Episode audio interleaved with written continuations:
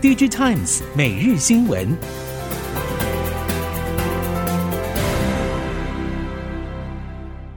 听众朋友们好，欢迎收听 DigiTimes 每日新闻，我是翁方月，现在为您提供四月二十九号科技产业的新闻重点。首先带您关心台系 IC 设计龙头联发科对于今年下半营运前景提出看法。虽然面对手机市场逆风，但仍然有信心在手机、智慧装置以及电源管理 IC 三个部门都能取得成长。联发科认为，今年五 G 手机渗透率将达到五成，出货落在六点六亿到六点八亿只。联发科对于中国以外的五 G 手机市场也保持乐观态度，认为出货量有望倍增，对于扩大市占率并提升产品组合来说，将有正面的帮助。而外界最好奇的价格策略，联发科执行长蔡力行强调，原则上不会相信销价竞争在现今市场是个好的策略，目标是维持一定的获利能力来支撑未来发展所需要的投资。砍价并不会增加销售量或提高市占率。由于产品组合的高完整度，联发科有更多工具可以利用，削价绝对不是唯一的选择，将继续维持现有的获利管理策略。俄乌战争、中国封城、通膨与升息等种种复杂的大环境现况，导致终端需求不振，让面板双虎友达和群创倍感压力。但近年来，双方在价值产品上发力，形成一定的保护伞。友达董事长彭双浪说：“年初时预期今年景气将回到二零一九年的季节性变化，也就是第一季是淡季，第二季好转，第三季是旺季，第四季前半段好。”后半段则逐渐往下的情况，但今年的乌俄战争、升息、通膨与中国疫情的风控，打乱了景气循环的节奏。不过，台系面板厂都在价值产品上努力，不论是中高阶、少量多样、工业、商用、车用，还是医疗的产品，预期这次的景气循环冲击不会太大。而群创董事长洪敬阳则表示，大环境的因素将对第二季与部分第三季造成修正，主要是因为这些因素会让消费者购买力降低，因此对需求端造成影响。虽然不知道大环境的冲击什么时候会结束，但并没有那么悲观。供应链业者表示，台湾电子在全球车用产值中市占率不到百分之五。但随着近期与国际一级供应商日本电装、整合元件厂恩智浦、德仪等吸手，逐渐从荒漠变成绿洲。供应链业者指出，从统计资料来看，台湾电子产业占全球汽车电子产值不到百分之五，说明台湾电子与汽车产业仍然有相当的距离。但如果从国际供应链的角度观察，即使台湾在资通讯领域拥有卓越的表现，台湾过去在汽车领域的琢磨却是有限，在国际市场也没有强而有力的自主品牌车厂，上游汽车供应链也只有零星发展，因此与国际汽车市场有相当程度的脱节。但随着全球汽车电子电气化加速，台湾电子产业先前对于汽车产业没有太深的认知基础，跳脱不了用资通讯的角度以及思维来看待汽车产业的发展。所以迫切需要甩掉荒漠的标签，如何做到最便宜、性价比最高、快速上市的产品，成为当务之急。去年因为受到缺料等环境因素的冲击，导致笔电品牌业者在出货数量上受到影响。供应链业者指出，虽然先前市场预期在疫情转向共存发展后，笔电市场可能会重新回到缓成长的情况，客户也可能是受到市场缓成长的预期心理，所以放缓拉货的速度。供应链业者透露，对下游客户而言，一旦拉货入库，但又因为长短料还是货运物流的影响，导致拉了货却无法投入生产，或是生产之后无法出货。最终不只需要有场地堆放这些料件以及物品，同时还会造成应付账款的暴增。不论是因为什么原因，供应链业者确实有感受到客户在拉货力道上的减缓。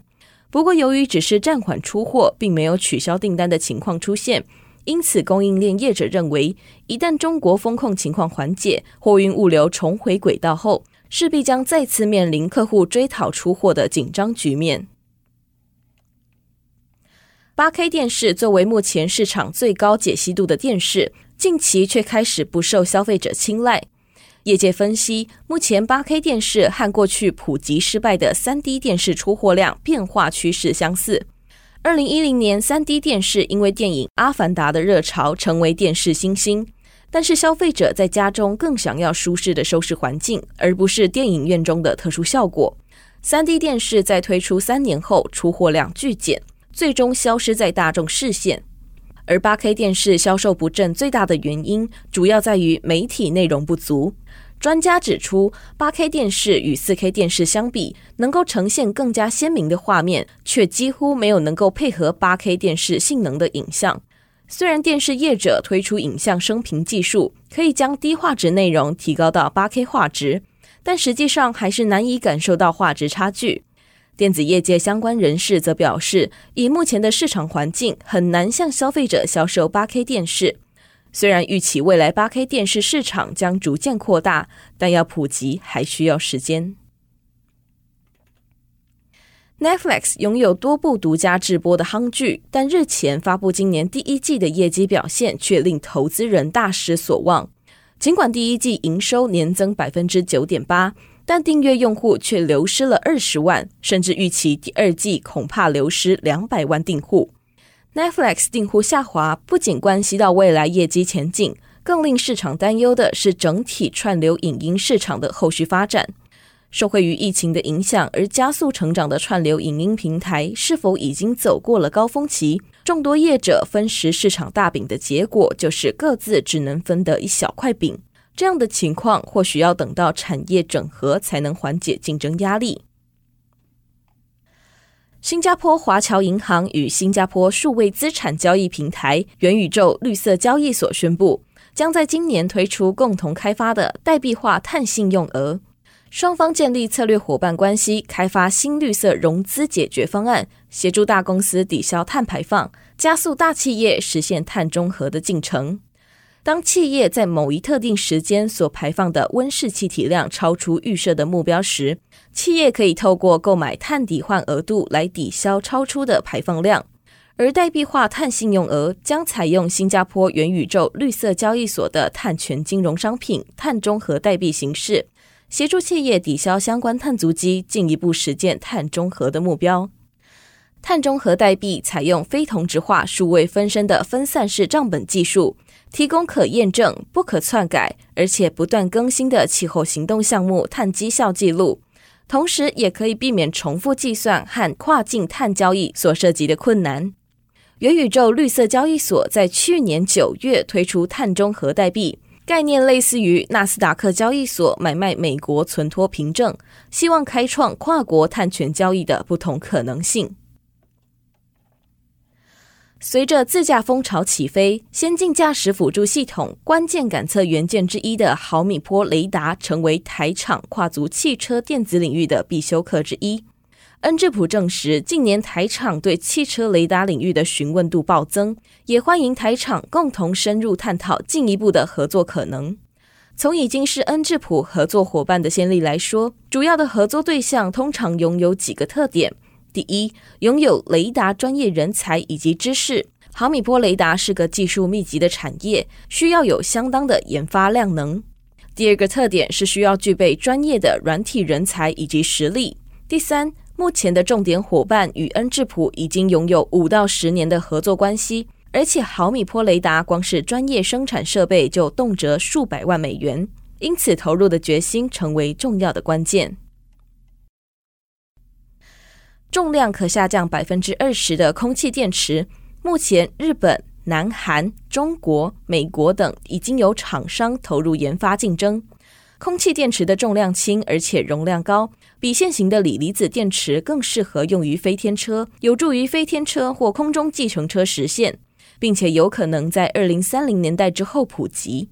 此外，物联网装置、纯电动车或储能设备都有可能采用空气电池。根据日经新闻和日刊工业新闻等报道，日本的国立物质与材料研究机构表示，已经领先全球，首次制作出能量密度每公斤五百瓦时的锂空气电池，可以在室温下稳定充放电。